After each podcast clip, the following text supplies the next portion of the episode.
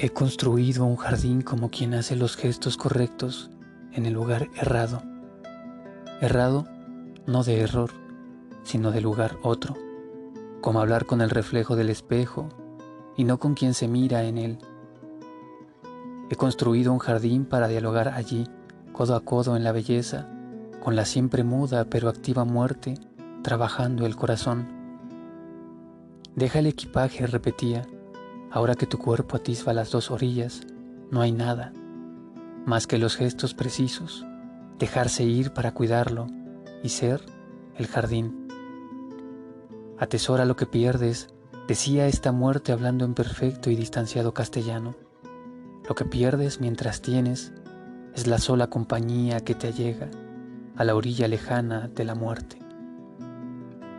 Ahora la lengua puede desatarse para hablar ella que nunca pudo el escalpelo del horror, provista de herramientas para hacer maravilloso de ominoso,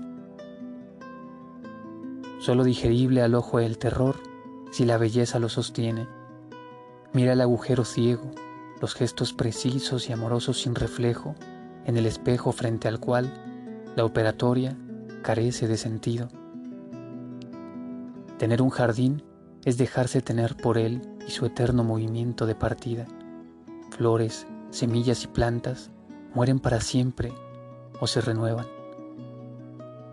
Hay poda y hay momentos en el ocaso dulce de una tarde de verano para verlo excediéndose de sí, mientras la sombra de su caída anuncia en el macizo fulgor de marzo o en el dormir sin sueño del sujeto cuando muere, mientras la especie que lo contiene no cesa de forjarse.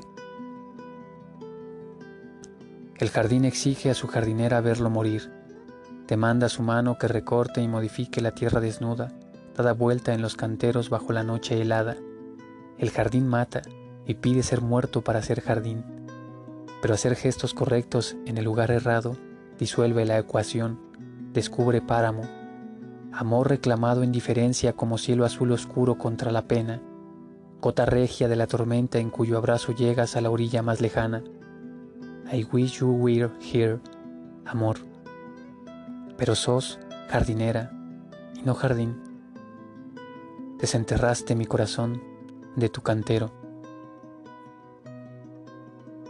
He construido un jardín. De Diana Velesi.